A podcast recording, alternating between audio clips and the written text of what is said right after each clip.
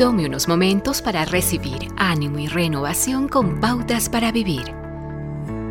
Conocer la fortaleza y estrategia de su enemigo es una llave para su victoria.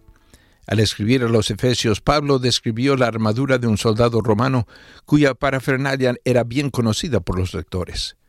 Un casco de bronce protegía su cabeza. Su cuerpo, por lo menos la parte frontal, estaba protegido por piezas de metal, ceñidas al cuerpo lo suficiente como para soportar las punzadas de una espada y con la altura necesaria para permitir movimiento. El escudo tenía una forma alargada, en ocasiones era convexo o plano, se los construía principalmente de cuero, con un revestimiento central de cobre o hierro. Los bordes del escudo también se forraban de metal para mayor protección, pudiendo también ser usados de forma ofensiva.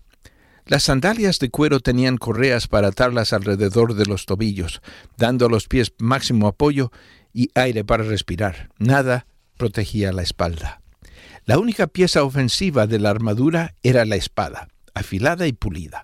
Más o menos tenía unos 40 o 50 centímetros. No era muy larga y se usaba más para atacar que para defenderse. Su doble filo era letal si caía en manos de un experimentado guerrero. ¿Cuál es la analogía para el creyente?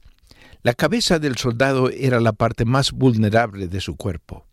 Por esta razón, muy a menudo los ataques del enemigo primero son librados Primero es la mente donde residen los pensamientos.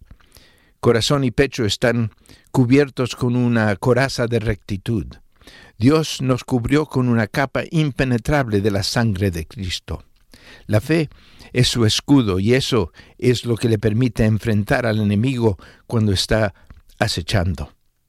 Confío en ti, Cristo, usted dice, rehusando caer en la trampa de la duda y la crítica. La única herramienta ofensiva que Dios le ha dado es su palabra. Usted debe memorizarla y usarla. Acaba de escuchar a Eduardo Palacio con Pautas para Vivir, un ministerio de Guidelines International.